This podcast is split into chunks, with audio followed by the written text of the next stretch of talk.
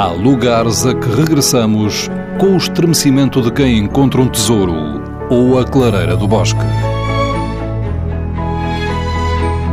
Neles nos apaziguamos ou celebramos a intimidade do mundo.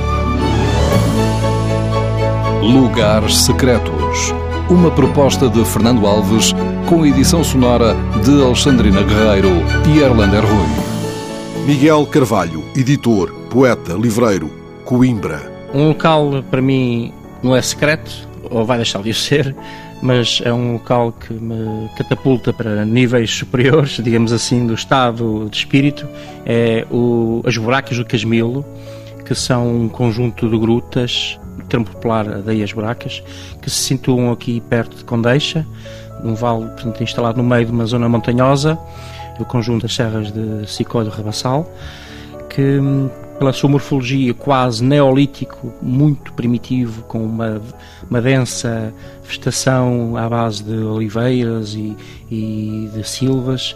Destacam-se, portanto, nas vertentes desse vale as ditas buracas, que são fenomenais, são uma dimensão enorme, da ordem dos 10 metros de boca. As pessoas podem entrar livremente, podem lá instalar-se e, portanto, neste sentido, eu propus um grupo de poetas e pintores ao qual eu estou associado aqui na Coimbra. Por ocasião da também passagem de poetas e editores norte-americanos, falo de Will Alexander, um poeta de Nova York, e falo de Richard Varra, um editor também norte-americano, portanto, um editor independente de poesia e de, de livros de artista. Na sua passagem, dizia eu, ano passado, na, em setembro, juntamente com um outro holandês, Jan Gilliam, pintor, e também Riclina, juntamente com um grupo de pintores aqui de Coimbra, Pedro Prata, Luís Morgadinho, Seixas Peixoto, e, portanto, a minha presença.